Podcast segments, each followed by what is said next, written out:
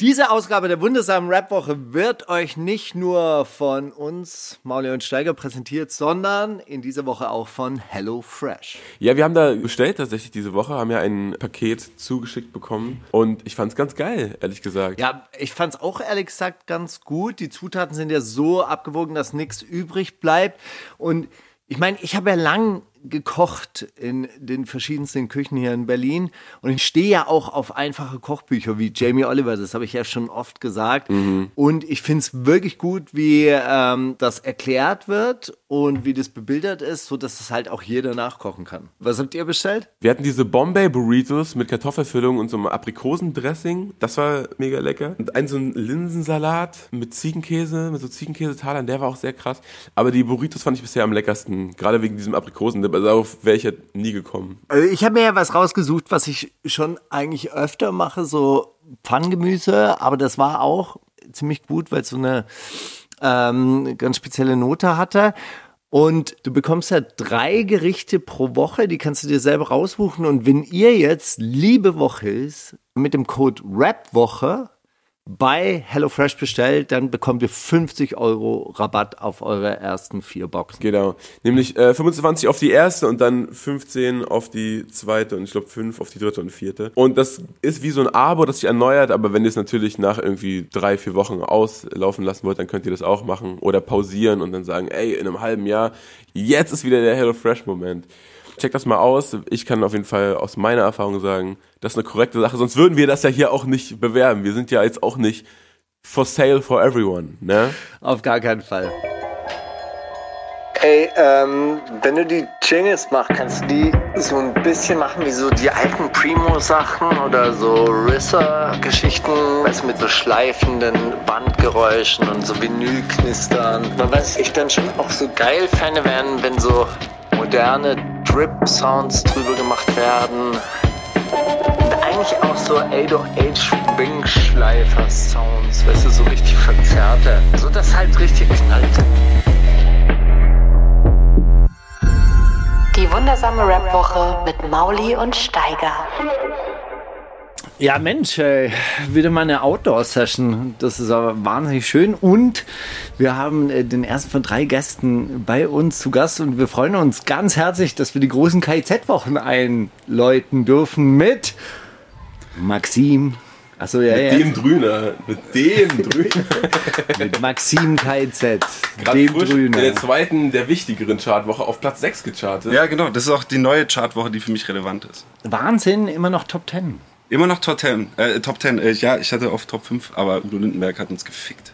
Nächste Woche wieder. Nach dem Podcast wird das, das wird jetzt, die KZ-Wochen werden jetzt langsam erst zu diesem mhm.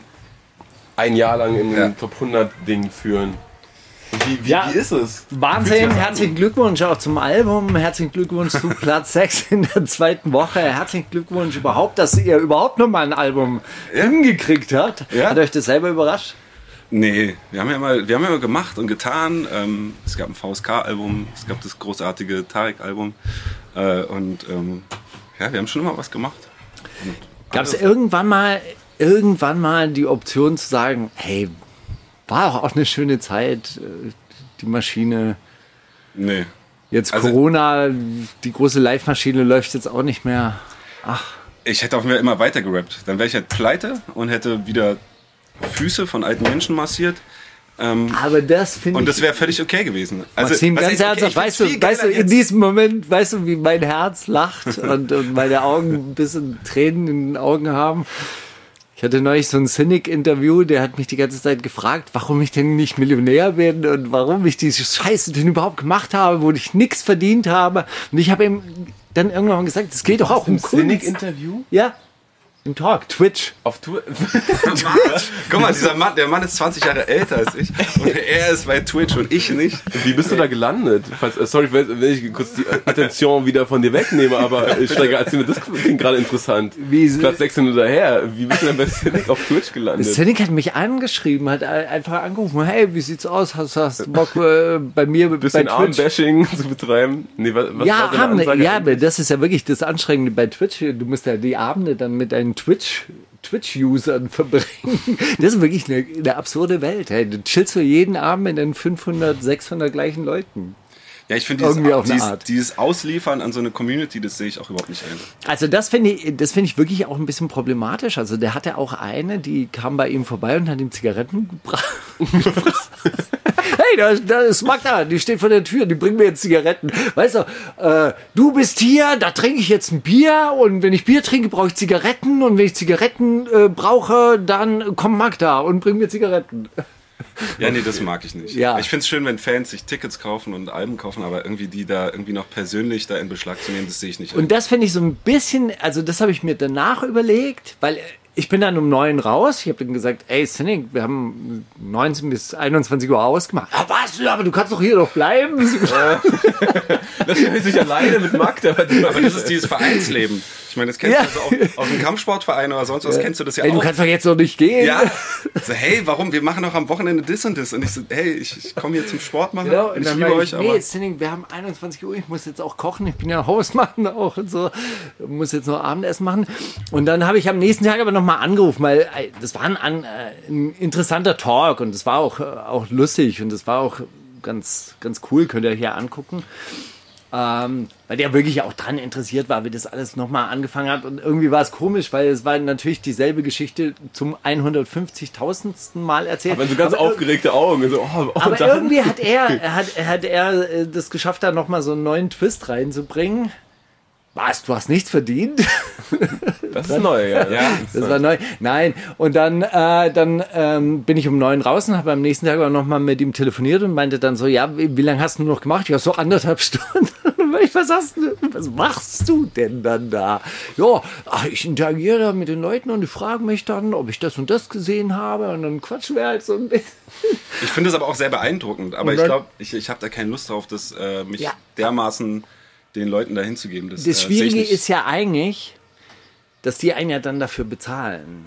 Ja, ja, Ah, das, also wie das dann- funktioniert und dass es da irgendwie eine Rechtfertigung für gibt, das, Nee, das will ich gar aber nicht leugnen. Aber ich, solange ich nicht Nein. gezwungen bin, Ah, niemals. nee, aber was ich wirklich schwierig finde, ist, du bist mit diesen 500 halt so richtig krass verbandelt. Weißt du, so ihr lebt ja von einer anonymen Masse an Fans. Und ich meine, ihr habt auf diesem Album ja auch des Öfteren oder, oder äh, zumindest einen Song, der sich sehr mit der Fanlove beschäftigt. Da können wir auch noch drauf zu sprechen kommen. Aber, äh, aber diese 500 Leute, die sind ja richtig, die kennst du ja fast dann eigentlich namentlich. Ja, ja. probieren die ja immer in den Kommentaren sich so in, in Witzen, witzigen Kommentaren zu überbieten und dann hast du dann natürlich immer die gleichen Namen. Auch irgendwann ist das für dich auch irgendwie so, du, du hast da auch eine Bindung zu BNA Ich mag- 105 dann. Ich finde die Verbindung finde ich völlig okay, dass man sehr, sehr, dass man eher, ich würde auch immer eher eine treue äh, kleine Anhängerschaft wählen anstatt irgendwie eine sehr große anonyme. Aber dass man denen dann so, so, so gefühlt zur Rechenschaft schuldig ist, das sehe ich nicht ein, weil für mich ist das keine demokratische Veranstaltung, wenn ich auf der Bühne bin. So, ich entscheide, was ich da mache.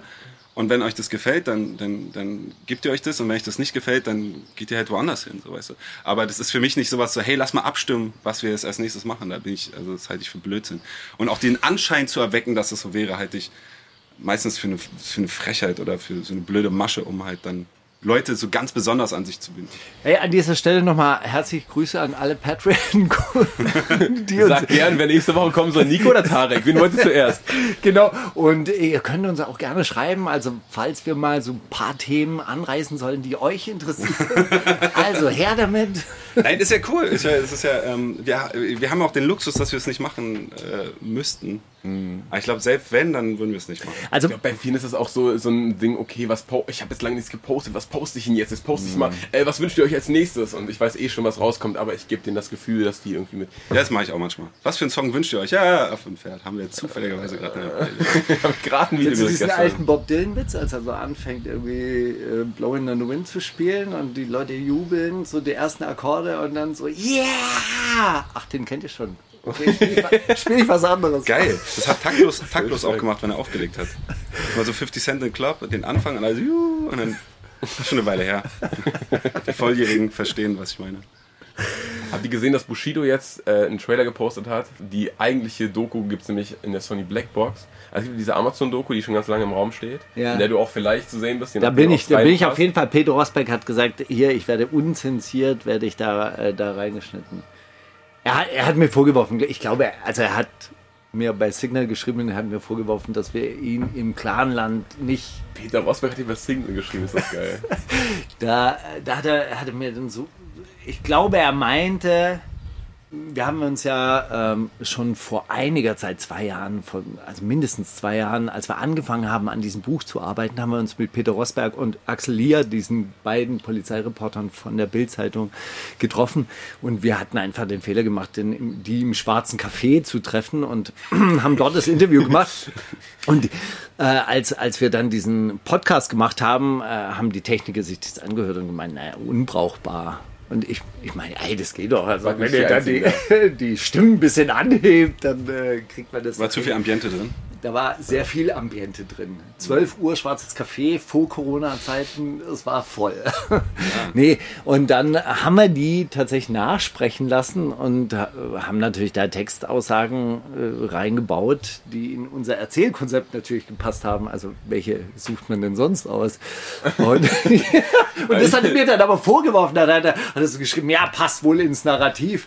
Und dann habe ich zurückgeschrieben, naja, klar, du suchst dir ja ist auch geil, dass sich Bildreporter darüber beschweren, dass man irgendwie die Perspektive ein bisschen verschiebt. Ja, und dann hat er aber gesagt, in der Doku wirst du so zitiert, dass das nicht entfremdet ist. Oder so. Was natürlich auch nicht stimmt, weil natürlich passe ich da auch rein. in Aber dieses Problem in Erzählung. Dokus gibt es ja generell schon, dass Leute vorher schon ihre These wissen, genau wissen, worauf sie hinaus wollen. Richtig. Ich meine, das kennen wir beide ja auch. Bei uns wurden ja auch mal Tonspuren verloren.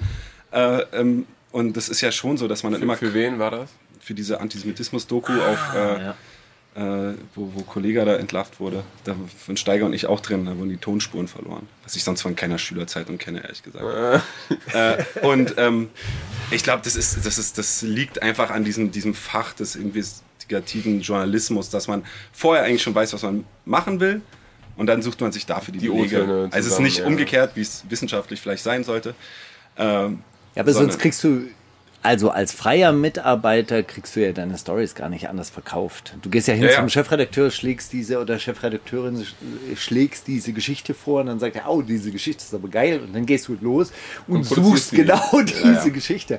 Ich habe, äh, weiß nicht, ob ich es hier mal gesagt habe, aber bei diesem Relotius-Fall, das war mir gar nicht so fremd, also dass der da so Mhm. Geschichten erfunden hat, weil ich meine, klar, der ist zu seinem Chefredakteur hingegangen und hat gesagt, ey, da gibt es diese Stadt in Nevada, das ist total crazy. Die gucken da seit 30 Jahren Top Gun. Da und, und lynchen. das hat er sich ausgedacht. und, ja. Lieber geil. Machen wir ganz ehrlich, das sind doch einfach geile Geschichten. Nee, wahrscheinlich hat er das gehört, dass das da passiert, ist da hingefahren, hat er irgendwie so eine ganz normale Stadt im Mittleren Westen gefunden, Und wo nichts Ah, passiert. irgendwie so. Und dachte halt so, ey, scheiße, ich kann nicht einfach zurückkommen und sagen, ey, hier ist alles. Dienstag ist Abgabe, okay. egal, ich tippe jetzt los. Ja, aber das ist ja meistens bei so, bei so Lügen, äh, die sind ja meistens ein Produkt von irgendwelchen Erwartungen. Irgendwie Kinder, die lügen, sind ja meistens auch irgendwie ein Produkt von Eltern, die was Bestimmtes erwarten und dann lügen die das halt irgendwie zurecht. Und ich, bei diesen Journalisten ist genau das Gleiche. Ja, die wollen halt diese Stories haben. Und die Stories finden alle geil. Und ob die dann erfunden sind, ist eigentlich schon fast egal. Es gab doch diesen geilen Typen, der ähm, diese Promi-Interviews erfunden hat. Dieses, äh, der so. Kummer. Mike Tyson, ja, irgendwie Kummer, Brummer, Bummer, ich verwechsel es wegen den Kraftis. Aber ähm, Ja, Tom Kummer hieß der. Tom Kummer, das fand ich großartig. Ich habe irgendwie dieses, dieses Mike Tyson-Interview, das war doch großartig, wie der den da irgendwie Nietzsche zitieren lässt. aber der, der hat sich die Interviews ausgedacht, aber die waren halt großartig. Also es war nicht so, dass er die Leute scheiße dastehen hat lassen, sondern die, hat- der hat die mega cool dastehen lassen. Also so Mike Tyson als den Intellektuellen und so ein paar andere Leute das überhaupt nicht schlecht dastehen lassen, aber es war halt einfach erfunden und es war besser als ein richtiges Interview. Und ich war so, warum kriegt er einen Preis? Äh, keinen Preis. So, warum wird der irgendwie da aus, aus seinem Stand äh, gejagt, so, obwohl er den, den Job besser gemacht hat als alle Leute, die richtige Interviews machen. Ich finde, der ist jetzt Tennislehrer irgendwo in Kalifornien. Ist er? Ja, ist, ist ein richtiger, er- richtig geiler Heiratsschwindler, finde ich, find ich super. Ist doch, ist doch eigentlich auch ein geiler Beruf. Ja? Also Tennislehrer in Kalifornien ist jetzt Ja, aber von der Lebensqualität wahrscheinlich nicht das Schlechteste. oder? Ja, der ist, der ist, also, Also ist besser als Spiegelredakteur in Hamburg. ja, Würde ich jetzt mal sagen. Ich glaube, das ist alles, Besser- fast alles. Also alles Besseres ehrenvoller. Wetter, oder? Alles ehrenvoller auf jeden Fall. Naja, jedenfalls gibt es abseits von dieser richtigen Bushido-Doku auf Amazon, die bald kommt, auf die wir alle warten, äh, jetzt noch eine, eine Abrechnungsdoku in, in der Bushido-Box, die er selber gedreht hat. Und da wird aber richtig ausgepackt. Alle Sachen, die er da nämlich nicht sagen Da durfte. gefickt. Das ist großartig, da freue ich mich drauf. Deswegen habe ich die jetzt auch schon, habe ich ein Probeabo bei Amazon Music gemacht, 10% Rabatt eingeheimst und dann vorbestellt. Ist das äh, heutiger Sponsor? Ja, tatsächlich. Hast du Das schon Amazon Music? Noch, ey, Ha- egal. hast du schon ein Amazon Music Abo? Also probier mal aus. Richtig gut. Also ich würde es auch. Also Ist, jetzt, ist, ist es ein Stream auch? ja. ich sage das jetzt nicht nur einfach, weil wir es verkaufen wollen. Also ich hätte es auch so gehabt. Also auch, wenn du schon eins hast, kannst du kündigen und wieder neu anfangen, mal einen Probemonat, dann hast du den Rabatt trotzdem. Ich wollte einmal einen Ach, Artikel wirklich? bei der Zeit lesen und jetzt habe ich auch so ein scheiß Abo am Hals. Nee, nee. Ich bin da zu dumm für. Echt, ich habe einmal diesen Weltartikel. Diese vier klaren Bosse teilen sich die Berliner Rapwelt oder die deutsche Rapwelt. kriegt man dich. Dann habe ich es abgeschlossen, habe mir es runtergeladen, habe alles, alles gesaved und dann gekündigt. Und seitdem kriege ich aber immer Werbung von Ulf Poschardt persönlich. Oh, das ist Markus, geil. komm zurück. Ich krieg, ja, ich krieg immer so Mails von der französischen Botschaft. Ich krieg immer so ganz persönlich adressierte von jedem Abgeordneten ähm, einer, Partei in Frankreich, kriege ich immer so, so persönliche Nachrichten. Wirklich? Immer persönliche Nachrichten. Das ist richtig geil. Warum als Exil? Genau, ich bin, ich bin als Exilfranzose, bin ich so eine eigene Gruppe äh, und, und werde dann immer so ganz besonders angesprochen und so. Das Bist du auch eingeladen so Ja, zum ja, alles. 14. Juli zur Botschaft? Ja, alles, alles. Wirklich? Das ist, da, ich könnte, glaube ich, richtig ab und zu mal so ein Prosecco abgreifen. Also es ist richtig geil, wie man dann immer so beworben wird. Ich habe ja auch meinen Wehrdienst gemacht. Also mein Wehrdienst war vier Stunden in der Botschaft abhängen und da ist irgend so ein Typ mit so Sternen auf der Schulter, der dir so erklärt, wie geil das ist, jetzt hier fürs Vaterland hier irgendwo Action zu machen. Und das war dann so der Wehrdienst. Und dann saßen wir da halt hinten und waren alle high und äh, sind wir gegangen. Und das war der Wehrdienst. Ja, aber die richtige Drecksarbeit so fürs Vaterland, äh, aufräumen, arbeiten, das muss doch eh die Fremdenlegion machen. Nee, die Fremdenlegion ist ja so ein bisschen Also Operation ich menschliches, ja machen. Schutz, menschliches Schutzschild. Das heißt, äh, die, die, die, die, die meisten sind ja dann irgendwie, glaube ich, Deutsche mittlerweile oder so. Und die zählen dann halt nicht in den... Ostdeutsche. Und Deutsche. Deutsche. Deutsche.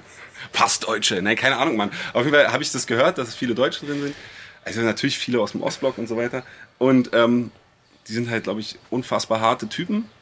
Aber ich glaube, die werden halt sehr immer in die problematischen Orte geschickt und nicht so Ja, geil die, müssen die, ausgerüstet. die müssen die Drecksarbeit machen. Oh, wir hatten einmal so einen geilen Türsteher. Na, die sind doch, die, sind, die Fremdenlegion ist doch deshalb gegründet worden, damit keine Franzosen in Bodybags in Genau. Frankreich angeliefert Genau. werden. Also keine Original Franzosen. Weil die äh, Fremdenlegionäre, die kriegen ja die französische Staatsbürgerschaft danach. Okay, Nach ihrem das, das wusste ich Nach nicht. Ich weiß nur, also normale Soldaten, Nach ihrem Tod und nachdem sie es abgelehnt also auch wenn sie überlebt haben. das sind sozusagen auch Trap-Soldaten, weil ähm, äh, normale Soldaten müssen beim 4. Juli mit äh, 90 Schritt die Minute laufen und äh, die Fremdenlegion nur mit 60, glaube ich. Weil das ist die äh, optimale, äh, optimale Ganggeschwindigkeit, um äh, im Wüstensand zu laufen. Oder irgend so eine Scheiße. Ich glaube, irgendwie sowas. Ich schnappt man solche Informationen auf? Ja, das ist, wenn du, das kommt ja im Fernsehen, das ist so, so, so, dann, dann siehst du. Fremdenlegion.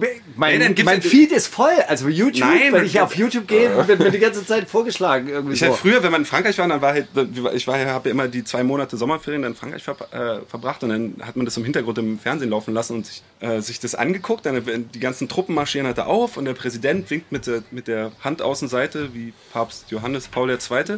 Und, und ähm, dann laufen die halt da alle vor Wie, wie diese Karnevalsgruß, oder was?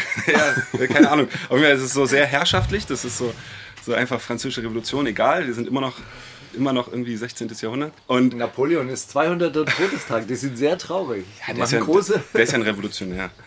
Ähm, nee, auf jeden Fall, das wird, äh, ähm, da wird, werden so eine Facts immer gedroppt. Das ist halt wie so ein ratloser Sportkommentator, der halt irgendeine Scheiße redet. Und, äh, ähm, Hier kommt die Fremdenlegion mit 60 BPM. Und in der Mitte ist so ein, da ist ja dieses Podium, wo diese ganzen, die Leute, die sie dann in den Tod schicken, dann halt sitzen und denen winken sie freundlich zu. Äh, und ähm, normale Truppen müssen sich immer teilen. Also da ist ja dieses Podium, dann laufen die vorbei und dann müssen sie sich teilen um an diesem Podium vorbei. Und ich glaube, das war die Fremdenlegion oder irgendwelche. durch.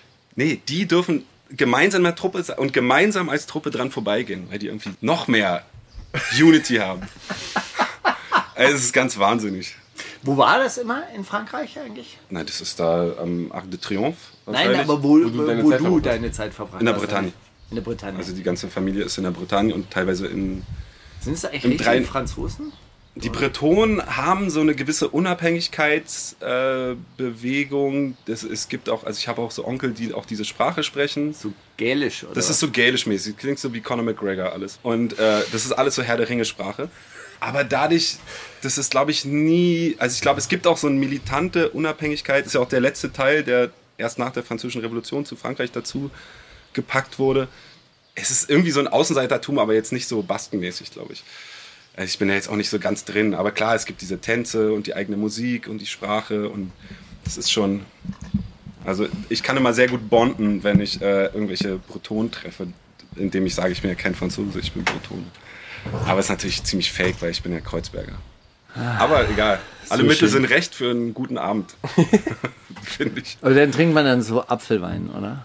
Citre. Französisches, Ja, äh, heißt das? bretonisches Essen. Na, Cidre, Cidre, also Cidre. Was, also was trinken die Bretonen? Die haben doch dann... Cidre. Cidre ja. ist schon das klassische alkoholische Getränk. Es gibt auch irgendwelche Schnäpse. Ansonsten wird halt nur Fisch gegessen und Artischocken und ja, es ist alles grausig. Gut, hast du Musikwünsche mitgebracht? Ähm, ich, ich bin äh, vielleicht irgendwas... Under Fucked and Ghostly Retarded haben wir schon gespielt. Ja, ich habe schon gehört. Ähm, also habe ich gehört, dass du, du den gut findest. Das freut mich, dass du überhaupt irgendwas gut findest von diesem Album. Hä? Äh, Also mir, also ehrlich gesagt hat mir das Album große Freude bereitet. ja? Ja. Das freut mich, weil ich dachte, du wärst so, ach, warum denn nicht wieder wie Hurra? Weil, ja, warum denn nicht so politisch eigentlich? Ja, so eher so privat. Rich Kids on LSD dachte ich manchmal auch so. Ich glaube, wir haben gar nicht so diese programmatische Intention immer. Ich glaube, das ist, macht einfach unfassbar Spaß. Und wir können das am besten, würde ich behaupten. Und es macht halt auch keiner mehr. Ich meine, es gibt ja richtig harte Jungs, die, die rappen, also die zehnmal härter sind als wir. Aber die machen alle Popmusik so. Und irgendwie, das habe ich so ein bisschen vermisst, so vielleicht. Vielleicht war es das. Aber ich habe jetzt nicht, äh, wir haben jetzt nicht so einen Masterplan, dass wir gucken, wo ist unsere Marktlücke. Und da können wir jetzt einen Körper reinmachen oder so, sondern das ist so, es hat halt krass Spaß gemacht. Äh, und äh, wir sind halt sehr alberne Typen. Also wir sind sehr albern und Glaubst du, wenn du ein Soloalbum machen würdest, wäre wär das weniger albern? Also hilft es auch vielleicht diese Gruppendynamik zu haben, dass ihr euch gegenseitig dann so ja. in Ich denke, Absurditäten überbieten würdet? ich denke, ein Witz braucht immer einen Partner, also ein guter Witz. Klar, du kannst auch aus so, aus so, so einer Einsamkeit irgendwie einen Witz machen, aber ich finde, ja, keine Ahnung, also ich könnte es nicht so gut. Also der, der, der Humor wäre auf jeden Fall anders, so, weißt du, das, das würde, das würde, Lass uns da gleich drüber sprechen. Was hast du für einen für einen Äh, Song? ich ich habe jetzt nichts, was die Wel Ich, ich ähm, vielleicht Bebe Kungt von Meryl, Meryl, ich weiß nicht genau wie die. Äh, ich ich finde, der ballert einfach. Ist bestimmt auch schon drei, vier Wochen alt, es tut mir leid. Hier ist Falk Schacht von Schacht und Wasabi und ihr hört die wundersame Rap-Woche mit Mauli und Steiger.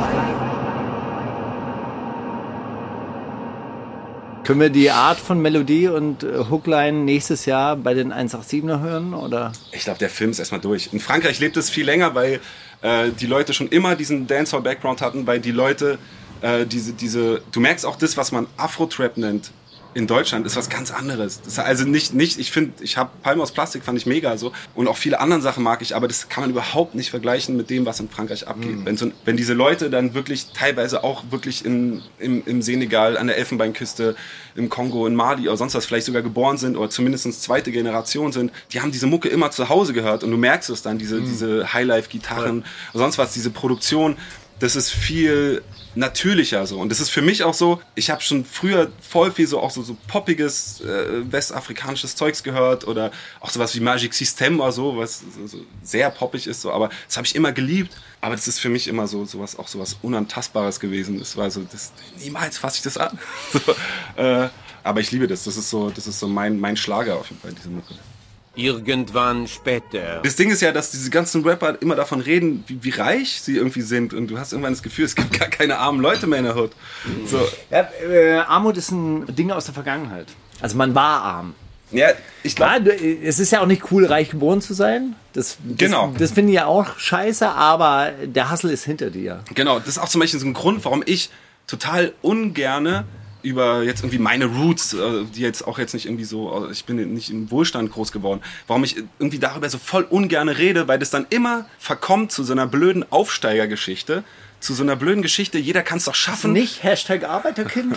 Ja, genau. So dieser Blödsinn, dieser, dieser, was jetzt Klassismus heißt und so. Also die, dieser ganze Scheiß, weil der taugt dann nur dazu, irgendwie wieder zu sagen, hey, hier kann es doch jeder schaffen. Selbst wenn man das selber nicht sagt. Das ist das, was am Ende dabei rüberkommt. Auf den Dreck habe ich einfach keinen Bock. So dieses komische, ähm, und die Leute halten das auch für Klassenbewusstsein oder sowas. Ich glaube, da ist sogar eher das Phänomen, dass die Leute selber gar nicht mehr so richtig Arbeiterklasse sind, sondern dann sagen, so wie Armin Laschet, hey, aber mein Vater war doch Bergmann, ich komme doch aus der Arbeiterklasse. Ja, na gut, Und- ist natürlich schwer. Ich meine, der ist halt dann Profipolitiker und äh, klar kannte er in der Zeit nicht im Bergwerk Genau, sein. und dann sagt er aber, dann, dann sagt er aber halt, ja, aber ich weiß doch, wie das ist und deshalb habe ich doch die Berechtigung, hier zu sprechen, da vor euch. Und ja, also ey, ganz ernsthaft, wenn du in Spandau Unterschriften sammeln gehst für Deutsche Wohnen enteignen, macht hier keiner die Tür auf und sagt, da, sind, sind sie aus der Arbeiterklasse oder bla, die sind dankbar. Was? Deutsche Wohnen enteignen, gib her! Ja, aber das ist, ja auch die, das ist ja auch die einzige Sache, die Schweine. interessiert. B- Bist, bist du Mieter? Ja, dann ist das in deinem Interesse. Ich habe trotzdem unterschrieben, obwohl ich kein Mieter mehr bin. Aus Solidarität und das ist ja auch gut so. Nee, das ist ja keine moralische Frage. Nee. Oder es ist ja nicht dieses, bist du selber betroffen? Darum geht es doch überhaupt nicht. Nö, ich finde es gut. Und es geht auch darum, dass, äh, dass ich dann eventuell nicht an der Laterne aufgeknüpft werde, wenn ich enteignet werde. Das finde ich gut. Aus Selbstsucht. Einfach, einfach solidarisch sein aus Selbstsucht. Es ist einfach nur pure Angst. Aber das ist auch ein, okayer, ein okayes Argument für, für den Wandel, einfach zu sagen, ja gut, also ich möchte auch nicht aufgeknüpft werden. Ja, und es gibt auch von, von 21 Savage, ein großer ähm, Sozialist unserer Zeit, äh, 21 Savage hat einfach diesen Satz gesagt, irgendwie so von wegen, ähm, wie das wäre, wenn alle Leute irgendwie genug zu fressen hätten und genug hätten und dafür würde er auch selber darauf verzichten, so viel zu haben, wie er jetzt hat. Und er war, seine Antwort war einfach nur so, ja, ist doch mega. Da müsste ich nicht die ganze Zeit darauf achten, ob irgendjemand nicht abknallen will. Aber das war wirklich geil, weil einfach so, ja, ist doch geil, in einer Gesellschaft zu leben, wo ich vielleicht irgendwie mehr habe als andere Leute, aber dafür die ganze Zeit Angst haben muss, dass die Hungrigen äh, äh, über mich herfallen. Also das ist doch, das ist doch auch schon ein Argument so. Und das fand ich krass, dass der 21 Savage, Mann, ein Genie. Er fährt auch Brite. Das merkt man, ja, was man wieder die großen Denker. Oh, das findet er nicht witzig. Muss Immer aus England. Was ist diese Woche alles passiert? Ich, ich habe ein kleine, kleines Rätsel natürlich wieder vorbereitet. Nimus AMG wurde A. foliert, B. geblitzt oder C. geklaut. Boah. Ich gehe nach dem, was, was ich mir wünsche für ihn und sag foliert. Einfach weil ich mir wünsche, weil ich glaube, dass ähm, das ist die äh, Law of Attraction ich, ich wünsche ihm nur alles Gute und wünsche ihm, dass sein Wagen foliert Ma- worden ist. Machst du so Experimente mit Wasser auch so, wo du gute Wünsche in das Wasser reinsprichst und sagst Nee. so, hey, das, das soll Nee. zu mir kommen? Nee. Ich habe das gemacht. Ich hab weiß. das- Ich habe das vor zwei Wochen, habe ich das hier, hier angefangen und habe gesagt, ich bin strukturiert, ich kriege meine Projekte zu Ende und dann trinke ich jeden Das Morgen find ich so- zwei, so geil. zwei Gläser Wasser und seitdem läuft es auch. Das ist so diese Ambivalenz bei dir, dass du so eine linke Ratte bist und gleichzeitig so ein irgendwie auch so ein Motivationscoach-Moment hast. Äh, das finde ich, das finde ich sehr ähm, interessant. Ja, aber dir. das habe ich doch in, in Kurdistan gelernt. Das habe machen hab die ich, da. hab ich dir die Geschichte nie erzählt? Ich habe dir immer gefragt, was macht ihr denn? Was macht euch denn so erfolgreich? Und so. Und dann, und dann habe ich mit so einem Lehrer gesprochen, der so JPG-Einheiten unterrichtet. Und meinte, was sagst du denen als allererstes? Und sagt als allererstes sage ich, befreit euren Geist. Reinigt euch von den äh, Prägungen, die ihr von der Gesellschaft mitbringt. Und dann habe ich noch einen anderen gefragt. Und das klingt so. doch jetzt erstmal schlau. Ja, Aber es hat Ja. doch nichts mit diesem blöden Glas ja, jetzt Wasser zu tun. warte, warte.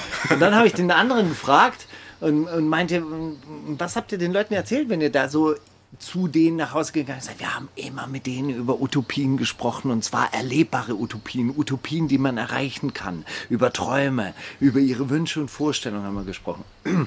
Und dann dachte ich mir, das machen in Deutschland nur Motivationstrainer. Befrei deinen Geist, fokussiere dich auf die Deinen Wünsche, die Traum. du hast, auf die Träume. Genau das ist es. Aber genau das fehlt der deutschen Linken. Die deutsche Linke ist, so wie du, Kritik. Erstmal die richtige Kritik. reicht doch. Was ist dann? Nee, das reicht eben nicht. Man muss da jetzt nicht Maxim, im Disneyland das, das, ausmalen. das reicht eben nicht und das weißt du als Künstler, weißt du es auch, mit einem rein kritischen Album. Nein, das ist aber als Künstler bist du ja erstmal, die Leute kommen hin, weil die das unterhaltsam finden, Ja, ja. weil denen das irgendwie so ein Ganggefühl gibt. Die Leute, ganz ehrlich, wenn du wirklich Kritik willst, dann liest du vielleicht ein Buch, hörst dir einen Vortrag an, was weiß ich, liest, äh, hörst dir Leute an, die davon irgendwie Ahnung haben, dann hörst du keine Mucke. Aber wenn du empowered werden willst, wenn du aktiv werden möchtest, wenn du irgendwie das Gefühl haben möchtest, hey, es bewegt sich was, dann brauchst du eine Utopie, dann brauchst du einen Traum, auf den du zugehen möchtest. Ich glaube, es Mit reicht. der Kritik alleine, das ich glaube, es das reicht zu wissen, was man wegmachen will. Das ist schon mal ein guter Anfang. ist schon auch Aber es ist wichtig. okay. zu, es ist auch schon wichtig zu wissen, wo man hin will, was man Ja, aber es ergibt sich, aus, haben das möchte. ergibt sich aus der Nee, Kritik. ge- ergibt sich nicht unbedingt. Ne, was- also, hey, ganz ernsthaft, Maxim, das sind 50 Jahre schlechte Politik. Also du kannst ja nicht sagen, dass diese Art der Kritik besonders erfolgreich war. Aber das Erfolgsargument ist doch einfach immer eine gemeine Nummer. Nur weil die anderen dich platt machen, heißt ja nicht, dass du falsch liegst.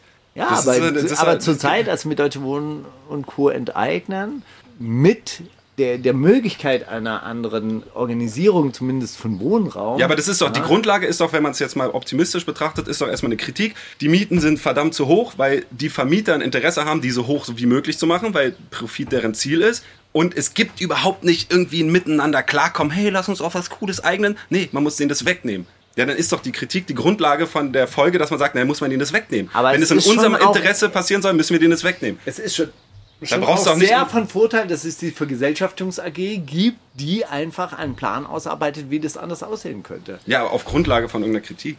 Ich finde halt immer dieses, klar, wir haben sag selber ja- unseren größten Hit darauf basiert, aber äh, ich finde es immer so, ähm, man muss das nicht haben. Also ich finde es nicht schlimm, wenn du damit dein irgendwie morgens aus dem Bett kommst oder so. Aber, ähm, und ich will auch irgendwelchen Leuten, die irgendwo im Krieg sind, irgendwie jetzt nicht erzählen, wie sie, wie sie irgendwie dafür sorgen, nicht depressiv zu werden. Aber ich würde schon dagegen wettern, dass man es unbedingt braucht. Also, Weil sich eine bessere Welt also aus der kurdischen Freiheitsbewegung, das waren 20 Leute am, am Anfang und die waren jetzt nicht anders aufgestellt als sämtliche andere linken Sekten, die sich hier zu Lande tummeln. Ja? Und dass sie so erfolgreich sind und dass sie wirklich breitere Bevölkerungsschichten ansprechen konnten und die auch hinter ihnen steht, ist erstens natürlich äh, auch der Repression der umliegenden Gesellschaften irgendwie zuzurechnen, auf jeden Fall. Aber es ist halt eben auch dieses utopische Element damit drin. Du willst immer so was Spirituelles noch mit reinbringen. Ja. Das ist, du willst irgendwie Ja. dein, dein, dein, Schwä dein, schwäbischen, dein schwäbisches Christentum irgendwie willst es du ist das gar noch nicht- reinpressen. Es ist nicht das schwäbische Christentum, es ist tatsächlich das äh, steirische, äh, der steirische Katholizismus meiner Mutter, der da du, du, du, du, willst, du willst den Glauben deiner Ahnen vom Kommunismus EZLN, bewahren. EZLN, das ist das Davon Ding. musst du dich noch lösen. Katholische Kommunisten, das ist einfach eine gute, eine gute Sache.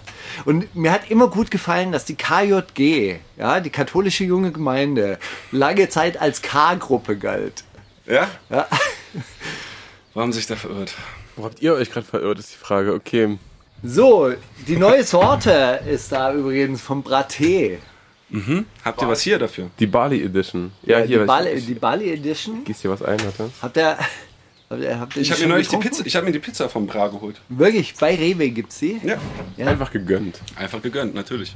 Der Junge muss leben. Nee, es ist für mich Hip-Hop. Das ist für mich Hip-Hop. Es ist Support. Ähm, Also es ist auf jeden Fall, sein, Team besteht aus Brate, of, äh, Brate Official und Bra Music. Das sind seine zwei Standbeine. Das fand ich sehr, sehr schön. Er hat sich da in so einem Instagram-Post bedankt bei sich und seinem Team.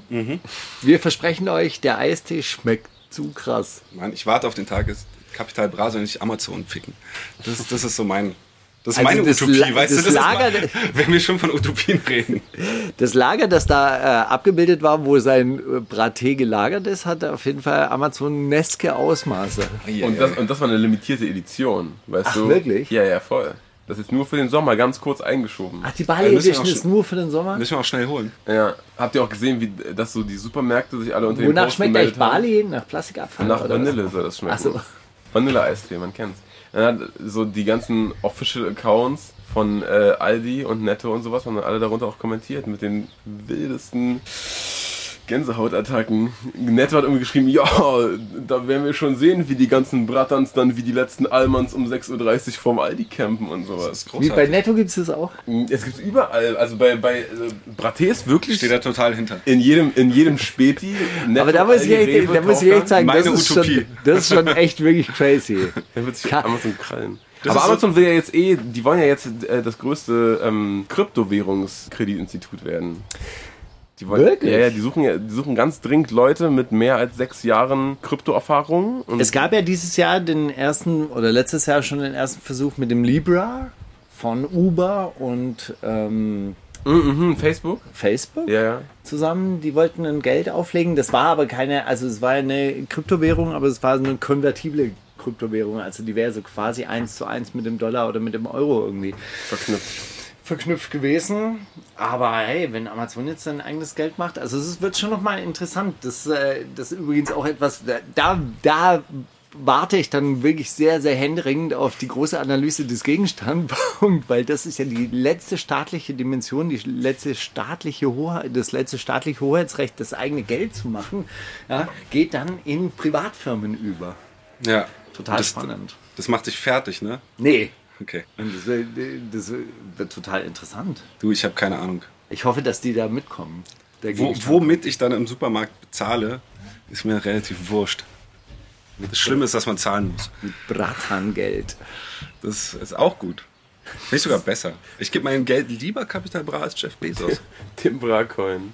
Ich hab Ja. Bock drauf. So, was hast du so erlebt diese Woche? äh, ich habe äh, derbe abgehangen auf jeden Fall. Ich habe sehr viel abgehangen. Wir waren ja auf Tour, wir haben immer vor einzelnen Fans gespielt. Das war eine sehr schöne Wie war denn das eigentlich? Das war super sweet auf jeden Fall. Ich bin mal wieder beeindruckt, was für sweete Fans wir haben. Äh, das, ist, das war durchgehend eine positive Erfahrung. Also wir sind halt, waren halt wieder in so einem Neunsitzer und dann haben wir mal, da ist der und der und dann gucken wir mal, ob der zu Hause ist und dann holen wir den ab. und dann haben wir das so RTL 2-mäßig mal gefilmt, wie die so überrascht sind und haben dann ein paar Songs vor denen gespielt. Und das war irgendwie eine sehr romantische Erfahrung. Gab es Momente, in denen ihr einfach so ins Nichts gefahren seid? Da war einfach keiner vor Ort. Ja, aber wir haben immer geguckt, dass irgendwie zwei, drei Leute in der Gegend sind, dass man da Ah, okay. irgendwie äh, einen Ersatz hat. Oder das eine Mal haben wir vor der Schwester und ihrem besten Freund irgendwie gespielt. Das ist egal. Wie sind die überhaupt in die engere Auswahl gekommen? Wir haben, wir haben so, einen, so einen Contest gemacht bei Instagram, dass die Leute halt ihre Sünden beichten sollen und wir nehmen ihnen die ab. Teilweise waren die zu oberflächlich und teilweise waren die ein bisschen zu deep, die Beichten. Und man dachte so, hey, willst du das vielleicht doch auf privat stellen? so einfach, ich will dich hier nicht. Ja, nee, ähm, nee aber war, war insgesamt sehr einfach schön. Dann doch wieder dieser Twitch-Community-Moment. äh, Ja, auch überhaupt wieder live zu spielen. genau, also wir haben dann in Berlin vor zwei sind. haben wir vor 100 Leuten gespielt, die dann alle so ihr Quadrat auf dem Boden mit äh, einer Spraydose äh, markiert hatten und so. Und das war einfach schon krass, dass du einfach so merkst, wenn da so 100 Leute stehen und sagen, bring mir den Kopf von Julian Reichelt, das ist einfach ein, ein gutes Gefühl, weil dann, dann wird's halt, dann wird so ein Text erst vollständig. War der aufgeregt eigentlich? Weil ich finde es halt manchmal Ja. anstrengender oder, oder aufregender, vor wenigen Leuten zu spielen, weil du da diese Intimität hast. Dann. Definitiv. Da merkst du jeden Blick.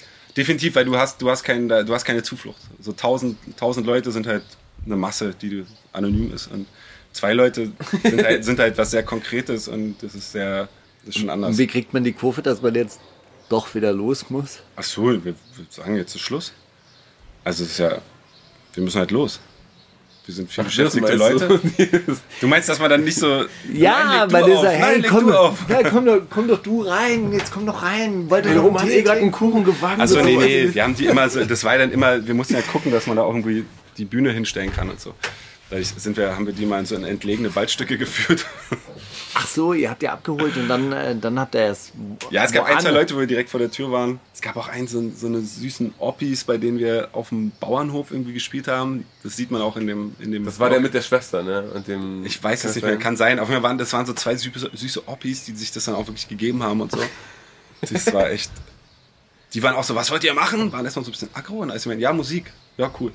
Cool, lecken im Puff, ah, geil. Ja. ja, ein großer Song. Ähm, Gibt es eigentlich eine Line auf dem Album von dir selbst, auf die du richtig stolz bist? Oder so mehr anders stolz auf, als auf andere? Weil du gerade diese Julian Reichelt-Line gesagt hast, die, Da bin ich gar nicht stolz drauf. Die ist- find- worden, als die also live erlebt wurde. ich finde die Line zum Beispiel gar nicht gut, die ist super plump. Also einfach nur zu sagen, bring mir den Kopf von irgendjemandem, der doof ist. Twitter. Äh, Das ist, ja, das ist so Twitter. Das ist Donald Trump ist doof mäßig. Aber die ist live dann doch sehr schön und das ist ja der, das, das ist ja dann einfach eine freundliche Retourkutsche für den Artikel damals und die darauf folgenden weniger lustigen Drohungen und so, die kamen. Deswegen war das einfach so, so ein, so ein Rap-Moment, das zu sagen, so, aber weiß nicht, stolz, keine Ahnung. Kann ich gar nicht sagen. Ich freue mich immer, wenn das so super alberne Sachen sind, irgendwie so, was ich mitnehmen würde auf eine einsame Insel, einfach nur meine rechte Hand und mein Pimmel, dass man sowas mit Mitte 30 dann irgendwo rausbringt, macht mich einfach krass glücklich. Dass, das, ich, dass man ich damit hatte manchmal den Eindruck, bei diesen Songs, äh, die, die sind so viel aus der Erinnerung. Oder, also das sind ja nicht, ist ja nicht mehr eure Lebensrealität, da irgendwie Wir haben verballert keinen durch Sex mehr. Nee, aber verballert irgendwie durch die, durch, durch die Stadt zu, Ja, zu stolpern und dann, hey, ist deine Party? Deine Party? Ey, Ja, klar. Äh, äh, Aber ich würde sagen, ich würde sagen, dass jeder Song bei mir immer Erinnerung ist. Weil in dem Moment, wo du es selber erlebst und so bist, kriegst du das gar nicht so hin. In der Zeit, wo ich so war wie auf Ja, ich glaube, da, da wollte ich was anderes machen. Da da wollte ich auch gar nicht, was das Lustige daran ist. Genau, da war ich so, ich bin cooler. Spitter und ab und zu sage ich was Deepes und so, da, keine Ahnung, da, war, da, da wollte ich was ganz anderes sein, da wollte ich eigentlich, da wollte ich, da war ich so, so, keine Ahnung, da wollte ich irgendwie so ein Schlaumeier sein oder sowas und, und war aber in Wirklichkeit so und jetzt ist es irgendwie andersrum. Nee, aber das ist so, äh, ja, ist immer Erinnerung, weil in dem Moment, wo du drin steckst, bist du damit beschäftigt, das zu erleben und so. Ich glaube auch, dass zum Beispiel die, die guten Trennungssongs oder die guten Liebessongs, die entstehen immer viel später, wenn du es so verarbeitet hast. Ich meine, du musst dich ja selber irgendwie so ein bisschen analysiert haben, um, um die Sachen genau zu checken und um die in Worte zu fassen, die auch jemand anders checkt. So, weißt du? In dem Moment bist ja, ertrinkst du ja in deinen Gefühlen und kriegst es gar nicht auf die, auf die Reihe. So. Andere hören sich wiederum an, als hätte der so in der Midlife-Crisis doch nochmal so, lass mal MDMA zusammennehmen. Ja, so eine Momente gibt es natürlich auch. Aber das ist natürlich viel kontrollierter, als es da vielleicht rüberkommt.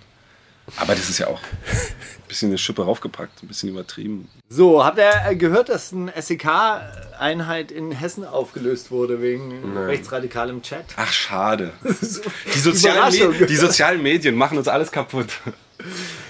Und zwar haben sie angefangen zu suchen wegen irgendwelchen äh, pädophilen Pornos äh, in dieser Gruppe, in dieser Chatgruppe und ach, scheiße, Nazi-Chat. Überraschung. Aber keine Pädophilen. Sowas wollen wir nicht auf der auf der Das ist viel auf wichtiger. Das ist, das ist viel wichtiger. Weil viel wichtiger ist festzuhalten, dass keine Pädophilen waren. Das ist nämlich viel wichtiger. Ähm, ja, äh, Überraschung. Ja, jetzt auf, aufgelöst. Keine Sicherheit mehr. Was oder? machen wir denn jetzt? Wo, wo geht's denn jetzt hin? Ohne Ich, Sondereinsatz. tra ich traue mich gar nicht vor die Tür. Ob mein Fahrrad geklaut ist? Was soll ich nur machen? Ja, das habe ich neulich auch gehört. Das, das war wirklich ein spannender äh, Beitrag. Es war so ein, so ein amerikanischer Podcast. So, Polizei macht halt nichts zur, zur Sicherheit. Also die Aufklärungsrate von Verbrechen zum Beispiel ist halt einfach unterirdisch schlecht. Also es verhindert auch nichts. Sozialarbeit oder, oder, also, oder soziale Maßnahmen verhindern tatsächlich Verbrechen, aber nicht Polizei. Na gut, ey, äh, nein, die, die, die Überleitung funktioniert nicht wirklich, aber ich, ich verzichte auch jetzt hier auf eine Überleitung, aber kennt ihr Kerstin Ott und Helene Fischer den Hit Regenbogenfarben? Nein. Okay, wenn wir von der Verschwulung dieser Gesellschaft ausgehen, dann hat die Verschwulung der Gesellschaft einen neuen Höhepunkt erreicht. Kerstin Ott und, also Helene Fischer dürfte bekannt sein, Eigentlich doch gute Überleitung. Kerstin Ott ist ähm, eine Schlagersängerin, die, die ziemlich robust aussieht. Und die beiden haben zusammen also einen, einen Hit geschrieben, der heißt Regenbogenfarben. Und ich war neulich auf einem Dorffest im Oderbruch. Und da war so ein Alleinunterhalter und der hat diesen Song gespielt. Und die sogenannten Dorfies oder Normies, die, tan die tanzen dazu. Und der, der geht's halt aus, so in Regenbogenfarben, Regenbogenfahnen. Ja? Und sie und sie bringen ihr Kind zur Kita, sie trägt denselben Ring wie sie. Und äh, er schmiert die Brötchen, die sie verdient. Und wir sind alle normal, das ist alles möglich. Wir sind alle normal. Das wird so oft gesagt, bis man irgendwie denkt, so, du findest es doch nicht so normal. Oder? Die Diversity lebt auch im Oderbruch. Und ich dachte mir so, ey, wenn das Realität ist, ey, dann auch auf eine Art okay. Kerstin Ott, Helene Fischer, Regenbogenfarben. Den wir jetzt spielen. Ja klar! Ja, los geht's. Warum nicht? Zitate, ich rate, ich rate Zitate. Skrr. Skrr. Die schönste Fahne der Welt. Schwarz-Rot-Gold. Wir sind stolz, egal ob Porsche oder Golf. Ah! Sagt ihr das? Halt Klassengegensätze überwinden. So. schön. Ist das von Sido, K1, Knossi oder Mark Forster? Ich tippe auf K1. Der Drüner lockt K1 ein. Ich habe keine Ahnung, Mann. Mark Forster. Wie es so ist beim Fußballtippen, wenn man keine Ahnung hat, dann gewinnt man. K1 ist komplett richtig. Von dem EM-Song mit Shindy zu EM 2000, ich glaube, Ist ein krasser Song, vor allem Shindy hat, glaube ich, vier Takte oder so. Was geht, Leute? Seid ihr mit, Mit mir down? down. Mit dem National, äh, dem die mit dem Vertrauen. ich bin ein großer Fan von WM, EM, so Deutschland-Songs. Ihr habt ja auch einen der schönsten gemacht. Genau, Biergarten Eden ist ja auch. Ey, ich hatte irgendwann war so ein verrückter Bundeswehrsoldat, äh, war auf irgendeinem Konzert und das war auch so ein richtig taffer Typ. Also so einer, dem du jetzt vielleicht nicht völlig uneingeschränkt die Meinung sagst, wenn er so vor dir steht. Und er war so voller Dankbarkeit. Oh, danke für diesen Song, als ich in Afghanistan war so, dann, und ich mich gefragt habe, wofür ich hier kämpfe, dann habe ich diesen Song gehört. Und so. Ey, und das war, da macht man sich dann schon Gedanken, ob man irgendwas falsch gemacht hat. Und ich verstehe bei dem Song wirklich nicht, was wir falsch gemacht haben. Ich halte den für sehr offensichtlich. Ich habe ihm auch versucht zu erklären, dass er bitte nicht sterben soll. Und schon gar nicht für mich, dass ich, ich es schöner finde. gar nicht fürs Vaterland. Genau, nicht für mich, nicht fürs Vaterland, für niemanden. Und äh, doch, doch lieber irgendwas anderes machen soll und bitte, bitte am Leben bleiben soll. Straßenboys vom Staat verfolgt. Aber in diesen Wochen feiern alle Schwarz-Rot-Gold. Dieser Part hier läuft im Trainingscamp. Ich weiß, dass eure Elf für die Ehre kämpft. Ah, nee, unsere Elf. So, natürlich. Ich weiß, dass unsere Elf für die Ehre kämpft. Sagte das Casey Rebel, PA Sports, K1 oder Xavier Naidoo? Casey Rebel, PA Sport. K1 oder Xavier? Warum ist K1, ist K1 jetzt immer dabei? Der EM-King, Mann. Was soll ich dir sagen? Ich kann einfach jetzt nur random tippen. Ich nehme einfach jetzt Casey Rebel, weil ihr nicht zweimal K nimmt. Und Xavier zu der Zeit noch nicht auf dem Trichter war, glaube ich. Also der war schon deutscher Patriot, aber noch nicht so konsequent wie heute. Dann nehme ich K. Es war PA Sports. Und zwar auf dem EM-Remake. Es gab einen Song von, von Azad und äh, Julian Williams zur EM 2000, ich glaube auch 12. Und dann haben die damit einen Remix gemacht, featuring alle Rapper, die ihr euch vorstellen könnt. Also so ein, es gibt so einen 16 Minuten EM-Song. Warum waren wir nicht dabei? Tja, das ist die große Frage. Warum kenne ich den nicht? Der, ich kannte den bis heute auch Ich glaube, das nicht. ist aber dann auch zu einer gewissen Zeit einfach so ein Genre gewesen. Ich glaub, EM-Songs? Ja, ich glaube, das ist dann einfach Ich dachte so. aber immer, sowas so wie machen wir- nur die 257ers oder so. Ich dachte, so. ja, vielleicht war das so ein Vibe, wie wir halt irgendwie so einen Song über Bier trinken machen. Also vielleicht Oder Calcio Candela oder so. Es geht ums Überleben. Maskuline Sportart. Du Pfosten freust dich über jede Latte wie ein Torwart. Sagte das King Cruise Savage. ist nice. Mo Trip. Zilla der Kicke, ihr wisst schon. Oder Jihad. Es ist auf jeden Fall mehrsilbiger Reim. Sag den Reim nochmal bitte.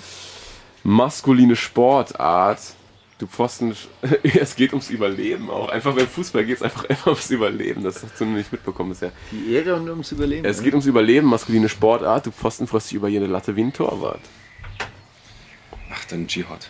Ja, würde ich auch sagen. Es war ein Mo Dirty Shit Trip. Oh yeah. Auch auf diesem 16 Minuten EM-Song, Leute. Da habt ihr ja alles nicht auf dem Schirm, leider. Der hätte Rhyme-Pattern-mäßig auch reingepasst. Ja. Ja, er hat auch gesagt, auf dem Song sagt er auch, ich räume auf. Du bist ein Messi. Lionel. der ist nämlich ein Messi. So.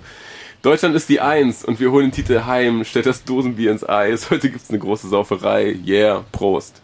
Revolverheld, Geil. K1, Knossi, Sido oder Mark Forster. Sag mal den zweiten. Revolverheld, K1, Knossi, Sido, Mark Forster. Kno aber Knossi, ich kenne nur diesen Mittelalter-Song von ihm. Der, der, den habe ich auch gehört heute. Aber der, der klingt sehr nach Sido. Parts Sido aber der, ja, das, man, man hört diesen Sido-Flow ganz krass raus, weil der so super ordentlich ist. Flow, Symmetrie, King. Ähm, sag nochmal die Zeile, weil da reimt sich so viel drin. Das Deutschland ist die Eins und wir holen den Titel heim. Stell das Dosenbier ins Eis. Heute gibt's eine große Sauferei. Ich sag Knossi. Ist Yeah. Revolverheld so, Prost. so drauf? Ich sag Knossi. Revolver hat auf jeden Fall zwei, drei EM-Songs und WM-Songs, so große Sportturnier-Songs. Aber sind die so, so Proll, Prollmäßig? Dosenbier, saufen, yeah? Ich sag Knossi. Ey, das, was, was braucht man mehr als, eine, als einen laufenden Fernseher und ein Dosenbier, wenn Deutschland Ja, ja, das ist schon klar, aber sind Revolverheld so drauf? So, ich, äh, Revolverheld klingt für mich immer so wie Sportfreunde Stiller. So. Na, Sport, Freunde, Stiller? Ja, aber Sportfreunde Stiller würden ja immer so eine, so eine Art, weißt du, die haben ja so eine kritisch ironische Distanz zu Fußball dann so. Nein, ich glaube, die feiern schon richtig, yeah, Klose, mach jetzt ein Kopfballtor und so. Ich glaube, die. Ja, also, aber die würden immer etwas feinsinniger, feinsinniger formulieren. Die würden nie so, yeah, Dosenbier, Eisbach, Sauferei. yeah, Sauferei. Na gut, dann hast du Revolverhead ausgeschlossen. Dann sag mir, ob das K1, Knossi oder Mark Forster ist.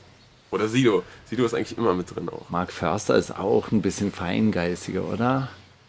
Ich habe einen Lena Meyer Landrut-Song neulich gehört. Das war auch ganz schrecklich. Gut, dass wir das geklärt haben. Ist auch diese Woche Wo hörst du passiert. sowas? Hörst du Radio? Warum habe ich das im Radio gehört? Keine Ich- ich Ahnung. merke nämlich, ah, ich glaube im Supermarkt, Supermarktradio oder sowas. Weil ich, ich, ich, ich höre irgendwie kaum noch Radio und dadurch kriege ich so viele Sachen dann einfach nicht mit. Nee, nee, ich glaube, das war aber wirklich Supermarktradio. Im Radio laufen auch nur die Sachen, die auf TikTok gerade.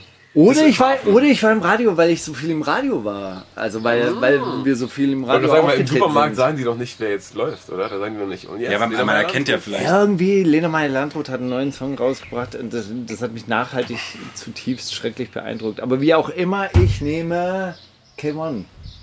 Es ist K1 tatsächlich. Ja! Das ist auch aus dem gleichen EM-Song. Ja, genau, die Sauferei hat mich von K1 weggebracht. Weil der ist ja, der ist ja nicht so Sauferei, der ist ja Dom Perignon und dann gepflegt. Na, Wunderkerze im, im Ding. Ah, Ich glaube auch, Shindy wäre nicht auf dem Song gewesen, hätte er nicht den Rest von Kay auch geschrieben. Und ich glaube, Shindy ist das scheißegal, ob Kay jetzt Perignon oder Bier sagt, oder? Also das ist so, steht das Dosen. Ich glaube, da unterstellst du denen so eine mangelnde Feinheit. Ich glaube, das sind. ey, ich habe ich hab wieder gesellschaftspolitische Zitate rausgesucht. Ich habe das überhaupt nicht mitgekriegt mit dieser EM. Hat mich heute ein bisschen überrascht. Ich auch erst heute Morgen auf dem, auf dem äh, Balkon, als ich nach rechts geguckt habe, da ist so eine, so eine ganz liebe Frau, eigentlich, die immer ihre Blumen gießt und vor allem Und jetzt alles Deutschland fahren. Fahne. Ich so, oh Gott, das ist ja, stimmt, heute ist ja EM. Nee, ich wusste es überhaupt nicht. Ich habe äh, heute Nachmittag irgendwie so nebenher mal kurz das Radio eingeschaltet und dann hieß es ja heute Abend Eröffnungsspiel. Oh, Ich wusste noch nicht mal in welchem Land, aber es In allen ja- Ländern. Ach so, in allen In Ländern. das hab ich auch nicht ja gecheckt. Geil. Reiseverkehr, endlich. Es gibt auch offen. noch mehr- es gibt auch Corona noch mehr- vorbei, super. Es gibt auch noch mehr, äh, noch mehr Teilnehmer als bei einer normalen EM, habe ich dann mitbekommen auch. und einfach alles XXL, für noch mehr Lizenzen und noch mehr. Okay. Ich sag mal, wir die Mauer wieder hochziehen, dann kann man gleich zweimal teilnehmen. Das war mega. Wie lange geht, wie lang geht die? Auch sechs, acht Wochen, zehn Wochen diesmal? So lange, Geht bis bis- einer aufgegeben Bis hat. September. Es geht ja auch ums Le Überleben. Das geht ums Überleben, solange bis alle anderen Maskuli tot sind. maskuline Sportart, auf jeden Fall. Ey, das ist schon, schon wirklich faszinierend, wie, wie retarded Rapper manchmal drauf sind. Aber bei all den Strapazen hat uns das Schicksal so unglaublich beschenkt. Respekt an dich, mein Schatz, bleib gesund und stark. Hat es ja. gesagt, UFO 361 an Tiffany, Jens Spahn an seinen Lebensgefährten, Bushido an Anna Maria oder Michael Giffey, nachdem Franziska nicht mehr Doktor ist. Ich glaube, das war dieser Drillingspost von Bushido, dass sie jetzt Zuwachs erwarten. Ehe es jetzt über das Gericht rauskommt, haben die es ja selber Ich verkündet. tippe auch auf Bushido ganz stark. Das ist dieser Duktus, den ich habe, wenn, mich, wenn ich mich an irgendwelche Ämter wende oder so. Ich dachte, das ist der Duktus, wenn ich meiner Frau schreibe. wenn ich mich an irgendwelche Ämter wende oder so. Ich glaube, den hat der die ganze Trotz Zeit. all den Strapazen. Dieser, dieser angestrengt amtliche Duktus. Der Äh, Dieses Bürgeramtstelefon Deutsch. ja, genau. Hallo, guten Tag, mein Name ist Bushido. Ja, also so, Meine Damen und das kenne kenn ich von mir, wenn ich so manchmal irgendwo, wenn ich irgendwas haben will. von irgendwelchen deutschen Institutionen. Respekt an, an Sie. Genau. Also Ja, es ist natürlich tatsächlich, es ist, ist der Drillingspost. Yes, wir haben gewonnen. Ich habe nun Titanschrauben in meinem Arm. Ich nehme aber keine Schmerzmittel. Ich ziehe das so durch. Gott hat mich auf jeden Fall geschützt. Das ist Markus Steiger, der das sagt. Kontra Das ist, das ist ein ganz klares Markus Steiger-Zitat. Titanschrauben. Auch das ist nicht, weil ich operiert wurde, just for Das fun. ist richtiges Markus Steiger-Zitat. Weißt du? Ich, Spir- Spiritualität, alles drin eigentlich. Ja. Ich nehme aber keine Schmerzmittel. Dafür lese ich aus dem Kapital. Ich ziehe das so durch. Gott hat mich auf jeden Fall geschützt. ja, siehst du, das ist stark. Contra K. Hart zu sich selbst. Donald Trump, geliebt von Gott. Kapital Bra. Kein Schmerzempfinden. Woran das wohl liegt? Mike Tyson verlässt sich nicht mehr nur auf seine Fäuste, sondern eben auch auf Gott. Ich, ich, äh, ich weiß nur, dass äh, der Kapi sich den Arm gebrochen hat. Deswegen, Ah, echt? deswegen bin ich auf Kapis Seite. Sowieso generell immer. Der Brataler. Wenn der Bra-Coin kommt, dann, dann wird investiert auf jeden Fall. Das ist crazy. Ja, okay, mit dieser Info gehe ich auch auf KP, Also ich aber gehe jetzt in Kryptos übrigens. Nachdem mein BioNTech so durch die Decke gegangen ist, Ja. ich bitte dich, 100 Euro pro Aktie Gewinn. Du hast BioNTech Ja. gekauft? Oh, toll. Bist du mit BioNTech wenigstens geimpft? Ja? Ja, großartig. Gefällt mir. Bravo. Nächstes Jahr Auffrischung? Alles. ich könnte da was da Weil wenn, wenn du daran irgendwie was verdienst, dann mach ich das. Ich spritz mir alles, was du willst, für dich. Das finde ich gut. Es war wirklich KP, ja, tatsächlich. Der, der vier, vier Wochen lang mit einem zersplitterten Arm und durch die Gegend gelaufen ist. Aua.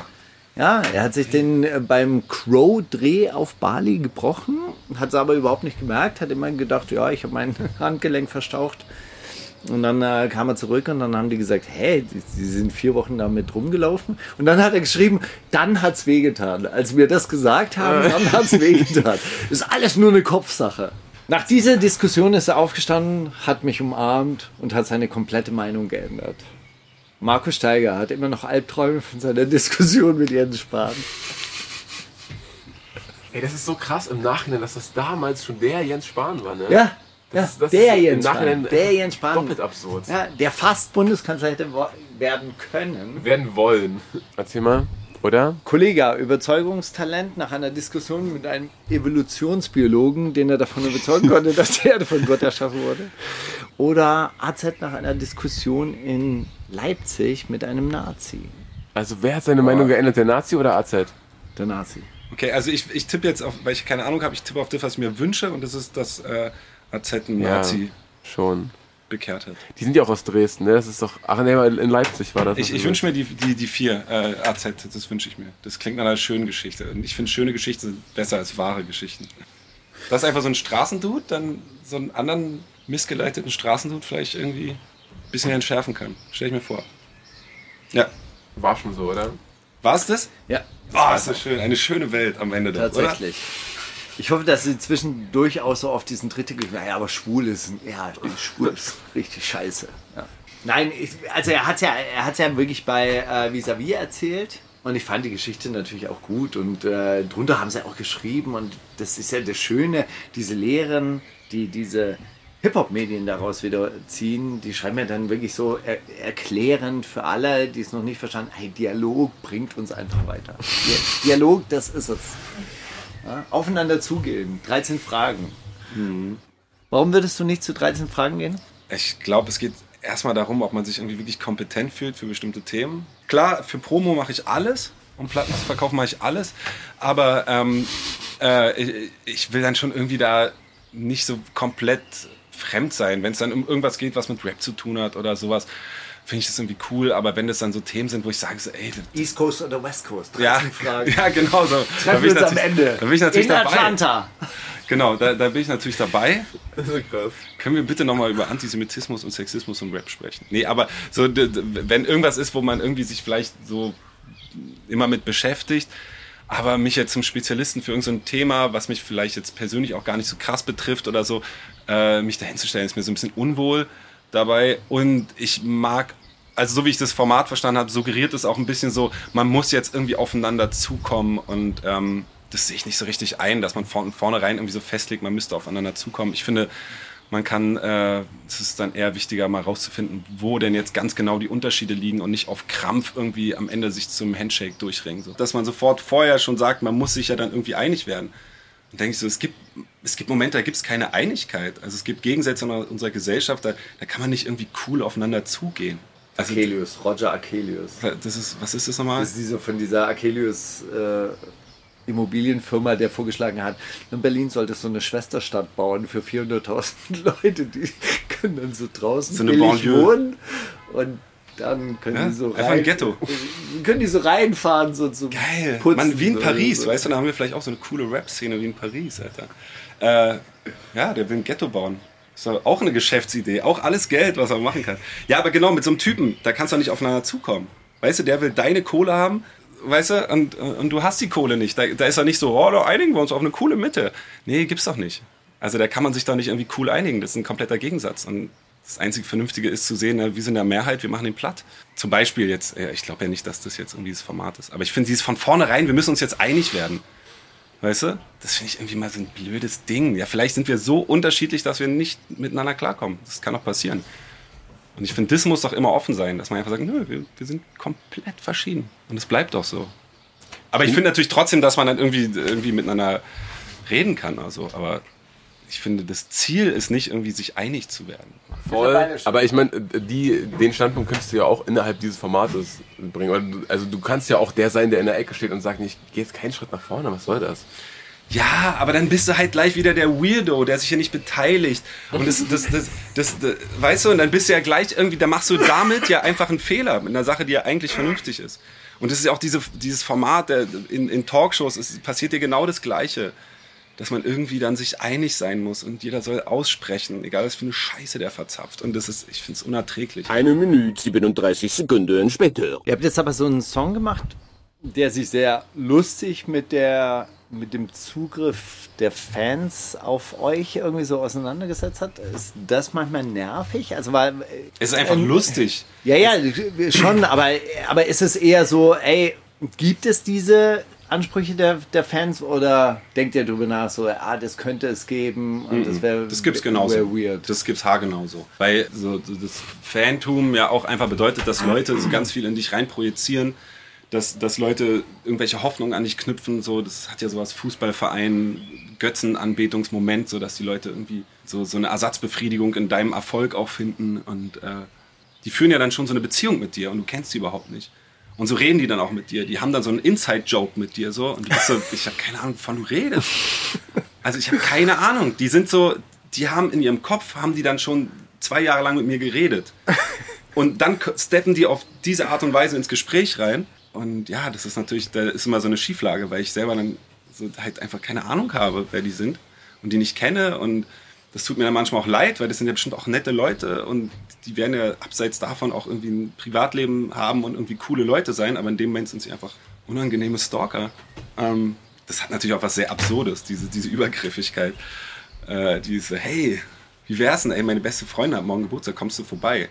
Und du bist so, wie kommst du denn darauf? Also nicht, nicht jetzt, weil ich jetzt der Megastar bin und zu schade für sowas wäre, sondern das ist doch gar nicht zu bewältigen. Also ich habe ja heute dann jetzt 20 so eine Nachrichten bekommen. Wie, wie soll denn das laufen?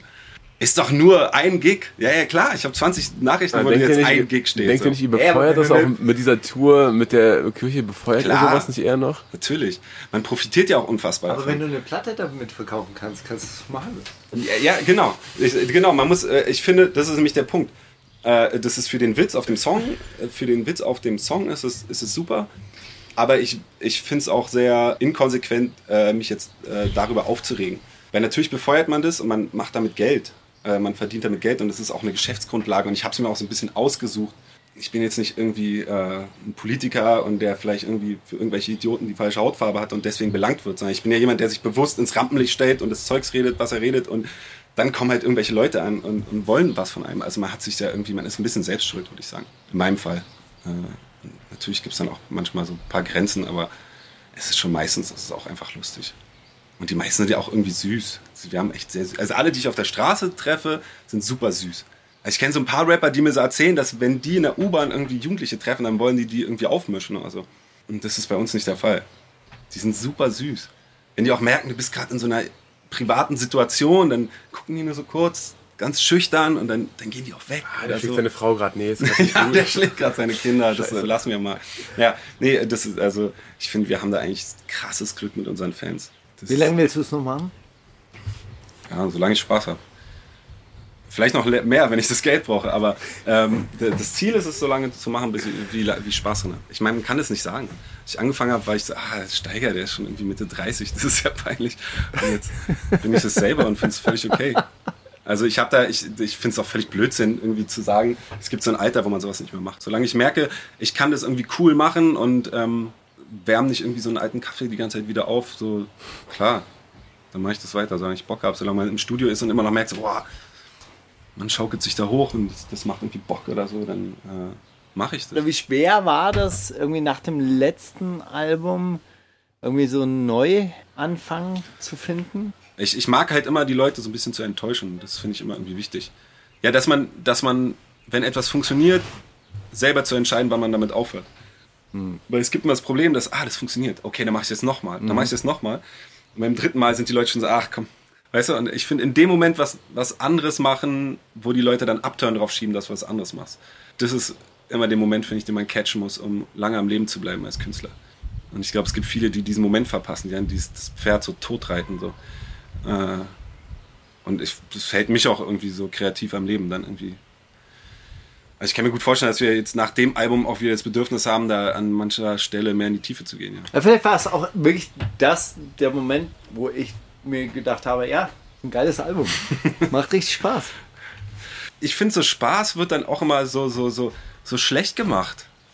Ich finde, es ist schon mal eine krasse Leistung, mit, mit einem Film, Musik oder einem Bild oder was weiß ich, irgendwie zu unterhalten. Ich finde, es ist was voll, voll Schönes und äh, Wichtiges. Also für mich Wichtiges. Also es gibt ja immer die, dieses Ding bei, bei irgendwelchen deutschen Tatorten oder so, die alle scheiße sind. Du kannst die Uhr nachstellen, ah, dann wird kurz geschossen, dann das und dann ist der der Täter und du weißt, es ist alles richtig vorhersehbar, schlecht gemacht, scheiße. Aber dann blasen wir das Ganze auf durch irgendein so national-moralisches Thema und deswegen müssen es alle gucken und danach wird es bei Anne Will oder was weiß ich irgendwie nochmal besprochen und deswegen guckt man das, weil das total das wichtige Thema ist, was da thematisiert wird und so. Und als ob einfach so unterhalten irgendwie sowas Schlechtes wäre. So. Also das äh, Was hättest du gern auf dem Sendeplatz vom Tatort? euch beide. Einfach Live-Podcast. So, einfach nur Unterhaltung Megan Thee Stallion mit That Shit. Großartiges Video. Ja. Okay, wenn wir bei nur Unterhaltung sind, dann äh, packe ich Helge Schneider, Mann ohne Gesicht drauf. Der war in meinem Release-Radar letzte Woche. Neuer der- Helge Schneider Song. Ey, der einzige Song letzte Woche, der mich nicht enttäuscht hat. Das war einfach, der hat einfach abgeliefert. Helge Schneider. Der Mann ohne Gesicht, ja, er hat die Corona-Zeit genutzt. Der, hat Der ist nicht tot zu machen. Sein Sohn ist mittlerweile zwölf oder so. Und der spielt richtig gut Schlagzeug und die machen jetzt immer so Sessions auf YouTube und laden das hoch. Hammer süß.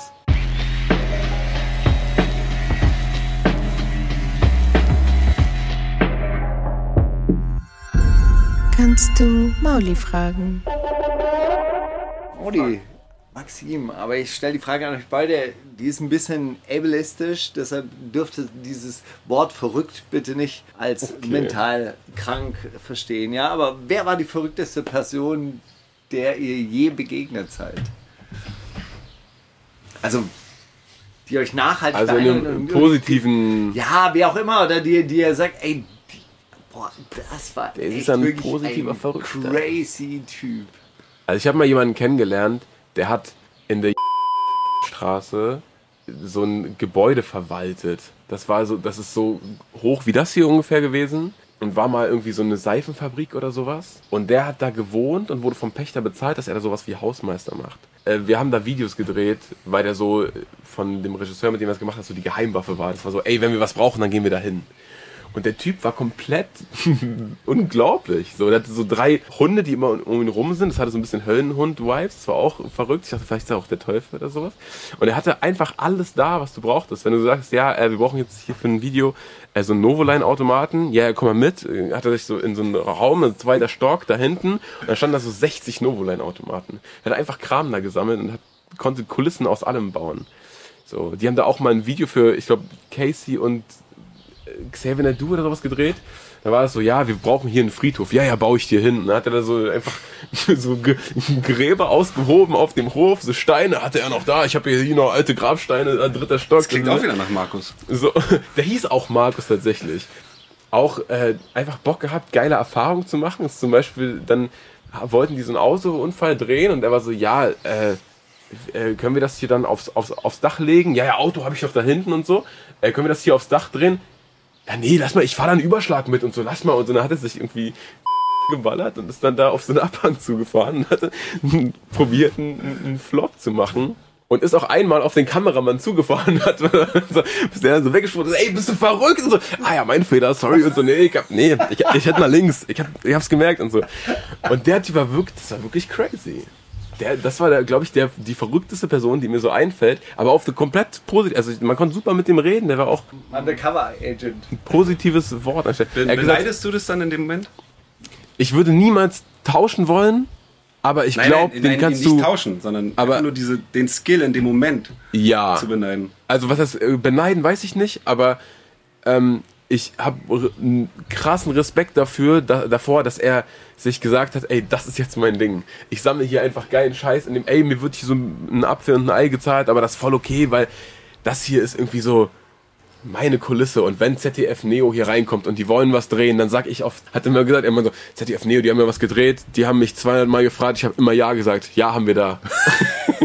und das ist einfach krass so, ich bin so jemand zu sein und sich zu sagen, ey, das ist jetzt mein Ding und ich lebe hier nicht wie ein König, aber ich habe was, was kein anderer irgendwie bieten kann und darauf bin ich stolz. Das finde ich irgendwie eine krasse Sache. So und ich glaube, der hat, der war auch vernetzt in ganz Berlin. Der, der hätte mit keinem jemals irgendwie Stress haben können, weil der halt er war und weil alle so wussten, ey, okay, das ist, vor dem haben wir Respekt. So. Ich finde das immer voll schwer zu sagen, weil ich dann immer so dann überhaupt nicht diese Kategorie habe. Ich sage einfach so, äh, krass, was der jetzt gesagt hat, krass, was der jetzt gemacht hat. Aber ich, ich kann, mir fällt voll schwer, jetzt irgendwas zu sagen, weil ich dann irgendwie diese Kategorie nicht habe. Ich so, ah, okay, der macht Dinge, die würde ich jetzt nicht tun. Aber ich weiß dann auch noch nicht, ob das gleich verrückt ist. Ja, ich glaube, das Wort ist auch ein bisschen im. Das, war, das Wort ist jetzt wirklich nicht, nicht in der Form benutzbar. Also vielleicht auch. Vielleicht so, wer denk, war so, die so denkwürdig. oder Person, so die dich nachhaltig beein am nachhaltigsten beeindruckt hat? Oder Kann ich schwer sagen. Ich, was ich, ich kann nur also allgemein sagen, dass ich das immer irgendwie interessant fand, gerade wenn man irgendwie so nachts unterwegs ist, so ein bisschen angetrunken ist und mit irgendwelchen Dudes, teilweise irgendwie wie obdachlos wirkten oder so, und die einen einfach voll labern und dann das irgendwie einfach mal sich darauf Annehmen. einlassen. Ja. Und ähm, ich kann es schwer sagen, aber da kamen voll oft voll die interessanten Geschichten bei rum. Und ähm, aber ich glaube, das, was ich daran verrückt finde, ist diese, diese, erstmal diese Distanzlosigkeit. Ich gehe jetzt zu irgendjemandem hin und erzähle ihm mein Leben. So, und ähm, würde ich nie machen, in der Hinsicht, weil es für mich nicht normal ist, bezeichne ich es jetzt als verrückt. Deswegen einfach nur so dieses in der U-Bahn oder sonst was dann äh, nicht gleich abzuhauen, wenn einer einen so voll labert. Weil das auch so teilweise denkst du so, ja, irgendwie interessanter als das, was mir manche sogenannte normale Leute jetzt irgendwie erzählen würden. Äh, einfach mal so da ein bisschen, wenn man die Zeit hat, sich die zu nehmen und sich das mal anzuhören. Aber kann ich nicht sagen, das gab jetzt irgendwie.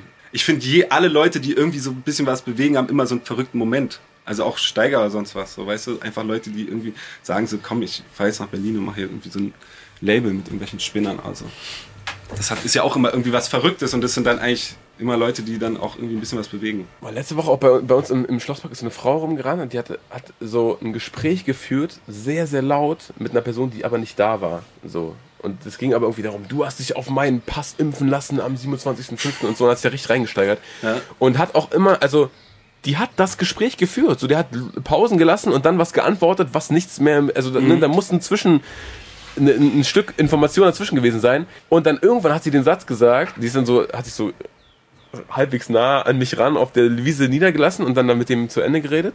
Und irgendwann hat sie den Satz gesagt, ja, ich bin mit meinem Körper eh grad ganz woanders, bin ich immer.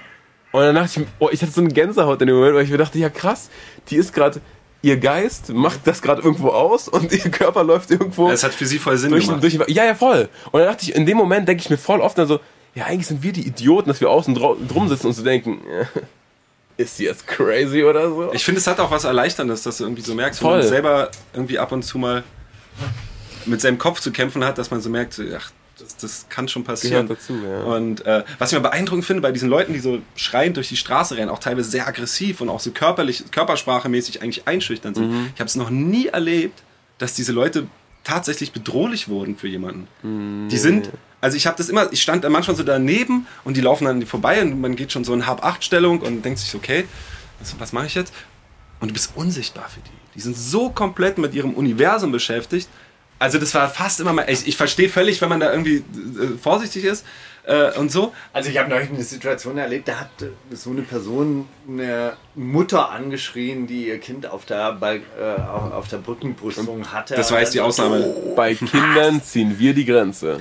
Naja, das war halt äh, in der Form halt natürlich unangenehm für diese Mutter, weil ey, du bringst dein Kind in Lebensgefahr und so weiter. Und dann hat diese Mutter Ja. natürlich das Problem, irgendwie dem Ja, gut, Kind das- zu erklären, was da jetzt gerade passiert. Aber das ist ja eigentlich der Fall, von dem man ausgehen würde, dass das immer der Vibe wäre. Aber ich finde, 90% der Zeit sind die einfach komplett wie in so einer Blase gefangen. Und so das Gefühl wie, wie bei Six Sense, einfach so, keiner sieht mich, außer dieser kleine Junge. So. Äh, und, äh, Bei diesen Selbstgesprächen, finde ich, muss man heute echt gucken, iPhone, Kopfhörer. Ja, als, als, als, ich weiß noch, als das erste Mal ich erlebt habe, wie er ein Handy hatte. Das war so ein Dealer in meinem Haus. Und das war der erste Mensch, den ich gesehen habe mit dem Handy. Und ich habe auch ganz oft, dann war ich im Hof, hat er gespielt und dann lief der und ich dachte, der redet mit, ach so, nee.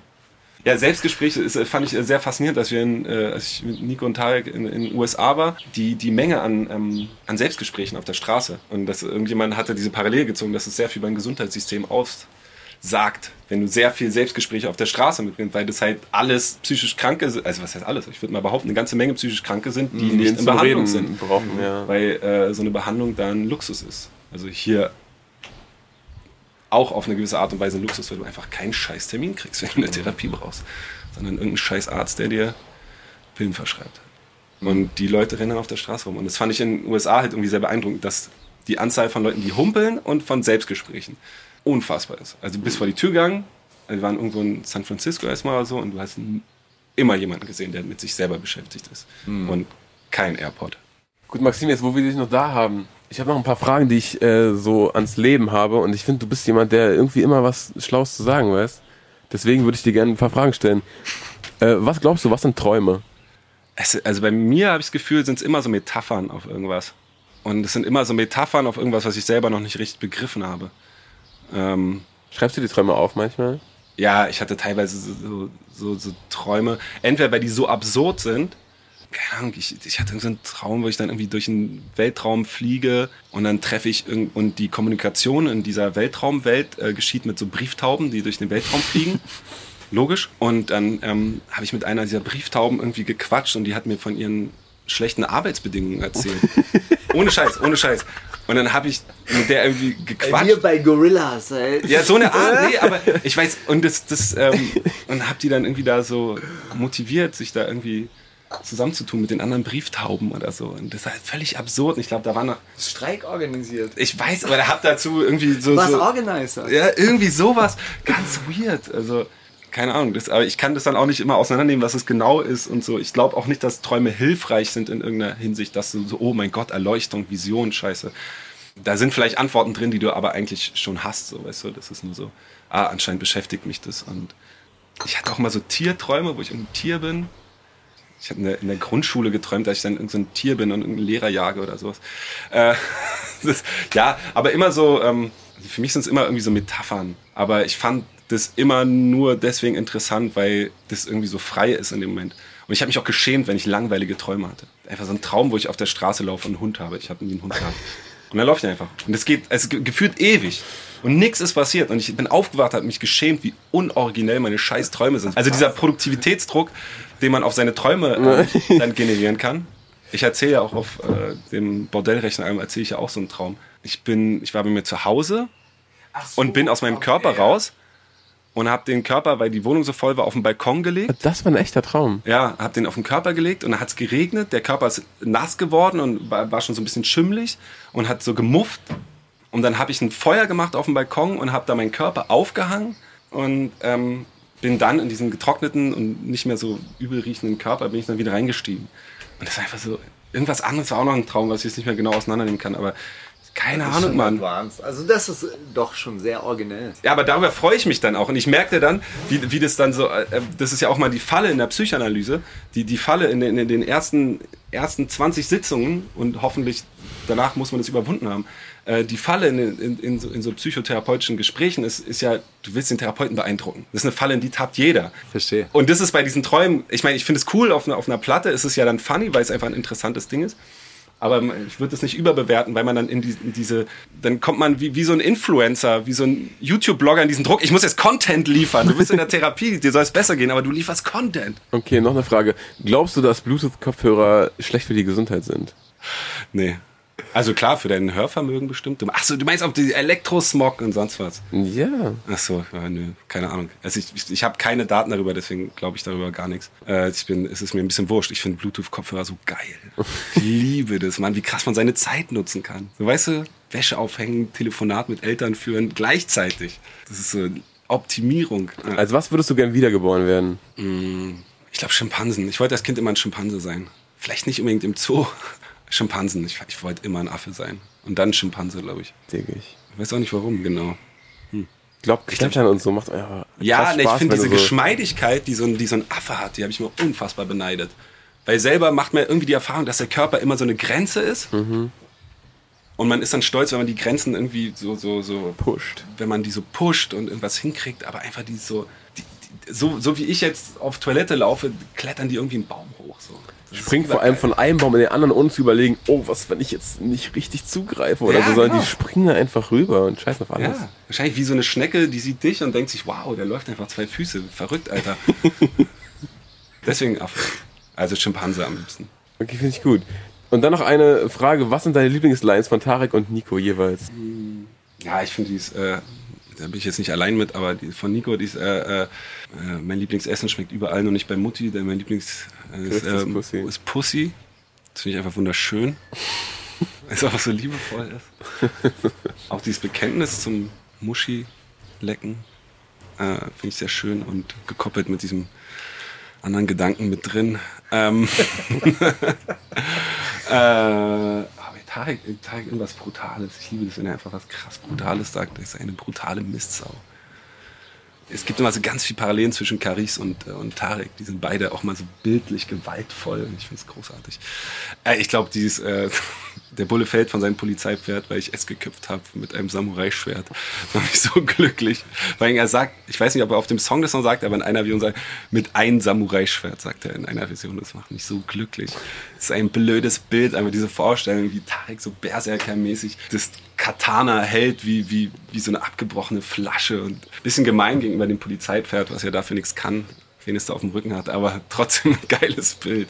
Ja, Tarek ist einfach der King in Sachen einfach Bilder bauen. Er macht sich dann immer Vorwürfe, dass er jetzt nicht die, die krass ausgefuchsten äh, Heinz Erhardt äh, Wortspiele hat, also wo, wo ich dann aber auch mal so bin, ja, das ist halt auch, das sind so Amateurspielchen für sich, weil du bist auf dem Next Level, auf dem poetischen Level, auf dem so Wortspiele sind ja auch so ein Nerdtum. Ich liebe das ja, ich mache ja auch sowas, aber äh, ähm, das ist ja so ein Nerdtum, so weißt du, aber Bilder sind, das checkt jeder. So, auch jemand, der nichts mit Rap zu tun hat oder sonst was. Ein gutes Bild checkt jeder. Aber das dachte ich mir auch ehrlich gesagt, als ich das Album durchgehört habe, da ist, sind manche Texte dabei, wo jeder Satz, also jede Line irgendwie sitzt, ein Bild, ein Querverweis ist. Habt ihr das so teilweise auch aussortiert?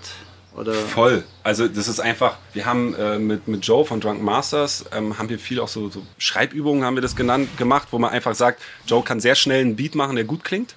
Der produziert den dann halt noch drei Tage aus, aber der erste Guss, zehn Minuten, kann schon mega geil klingen. Und dann war so, okay, der macht den Beat und wir haben jetzt eine Stunde, zwei Stunden Zeit und müssen dann einfach recorden, komme was wolle. Und man kann mit so Geschichten, Mini-Geschichten, kann man einfach länger was ausfüllen.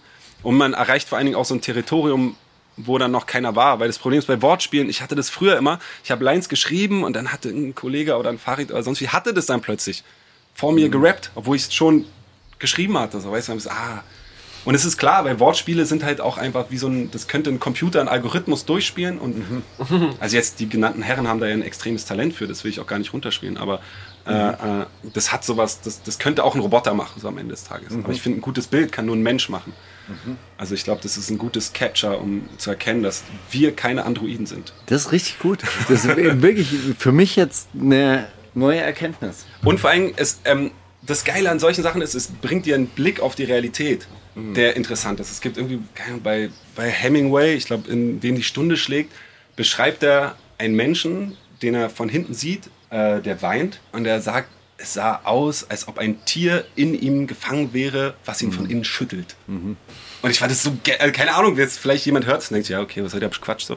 Aber ich fand es so krass treffend, wenn du wirklich jemanden siehst, der nicht will, dass du siehst, dass er weint. Und du siehst einfach nur von hinten, du siehst kein Ja, salziges Wasser, ja. du siehst nur dieses Wackeln und bist so scheiße. Und ich finde, das ist so krass, das so auszudrücken und das wird dich dann für immer begleiten, wenn du mal in so einer Situation bist. So, weißt du? Das ist einfach krass. Und das finde ich, Großartige Romane übrigens. den die Stunde schlägt. Wirklich, wirklich beeindruckend. Ich mochte Hemingway nicht. Irgendwie war mir unsympathisch. So Großwildjäger. Ist halt ein Mann, Mann. Lebemann, ja, Mann, Mann. Bist du doch auch. Vielleicht deshalb, weil man mag ja die Sachen nicht, die, die einem so den Spiegel vorhalten. Und dieses Buch hat mich wahnsinnig beeindruckt. Es gibt da so ein, eine Szene, da ist er halt eben nicht Mann, Mann und das ist wahnsinnig schön Das ist bei ihm auch so ein Missverständnis. Der hat ja so den genauen Blick auf, auf diese Männlichkeit, dass es sie teilweise auch wieder kritisiert. Oder kennst du dieses äh, Männer ohne Frauen? Das ist so, das sind, ich glaube, es gibt es nur auf Englisch leider irgendwie. und Ich hatte, habe mich da krass durchgekämpft. Und da gibt es auch einfach nur so kurze Geschichten, Und das ist dann auch einfach nur so eine Geschichte in einer Bar. Wo so, so Männer in so Männerwelten Gen leben, oder was? genau, Männer ohne Frauen. Und das Fazit ist schon, es geht nicht gut. es geht nicht gut. So, und, äh, und da ist halt einfach eine Situation an der Bar, wie einfach so unangenehme Banger reinkommen und einfach zwischen den Zeilen die ganze Bar in Angst und Schrecken versetzen. Einfach durch ein harmloses Gespräch. So, was, steht denn auf der Karte? Oh, das ist ausverkauft. Oh, ganz sicher, dass es ausverkauft ist. Keine Ahnung, einfach so durch, durch, durch so einen Subtext unfassbar unangenehmes Gefühl erzeugen. So. Und er beschreibt das so krass gut, weil das, das, das war irgendwas 50er Jahre, aber man kann, ja, genau die Situation gibt's. Einfach diese, diese ekligen, machtvollen, boshaften Dudes, die es schaffen, ohne ein Schimpfwort, ohne was Böses direkt zu sagen, die eine richtig schlechte Zeit machen können. So. Und äh, keine Ahnung, also ich finde das immer, der ist schon super. Hey, ich würde am Ende würde ich noch eine Wiener Liedermacherin spielen. Isabel Frei, jiddische Liedermacherin, also eine äh, jüdische Liedermacherin, die auf äh, Jiddisch singt. Und äh, der Track ist ein altes Arbeiterlied, Im Kampf heißt der. Okay. Und ähm, wahnsinnig gut habe ich äh, entdeckt auf Twitter tatsächlich. Während des Nahostkonflikts, sie hat sich sehr palästina-solidarisch äh, geäußert und äh, wurde dafür auch hart angefeindet. Isabel Gut. Frei im okay. Kampf. Das interessiert mich. Und äh, ich pack Meckes mit Mauern rauf. Oh, wow. Der hat nämlich auch gedroppt heute. Das Album ist rausgekommen. Am Mauern ist das Intro direkt. Es gibt später noch einen Song, Peak heißt der, der kommt kurz vor Schluss. Den finde ich noch besser eigentlich. Aber ich habe gesehen, dass das ein Video dazu geben wird. Deswegen packen wir den dann rauf, wenn das Video rauskommt. Oder dann packen wir jetzt Mauern rauf. Auch ein sehr schönes Album-Intro von Meckes Pool. So. Ach so, genau. Eine Sache noch. Falls ihr Syllabus Bill unterstützen wollt, diese, diese Trackrunners-Projekt wird jetzt supported von so einer Auktion von MZ. Die versteigern irgendwie Sachen, die die noch im Lager rumliegen haben oder Kunst von kleineren Künstlern. Und alles, was da zusammenkommt, wird an Trackrunners direkt überwiesen. Sehr gut. Sehr gut. Maxim, vielen Dank, dass du da warst. Ja, wunderschön war's. Ja, wir äh, sehen uns, ne hören uns nächste Woche dann mit, je nachdem, wen ihr abgestimmt habt, wen ihr euch mehr wünscht, Nico oder Tarek. Und ähm, die KZ-Wochen rollen auf uns zu, rollen, rollen über uns hinweg. Bis dann. Bis dann. Tschüss. Das ist die wundersame Rap-Woche mit Maulinger und Steiger.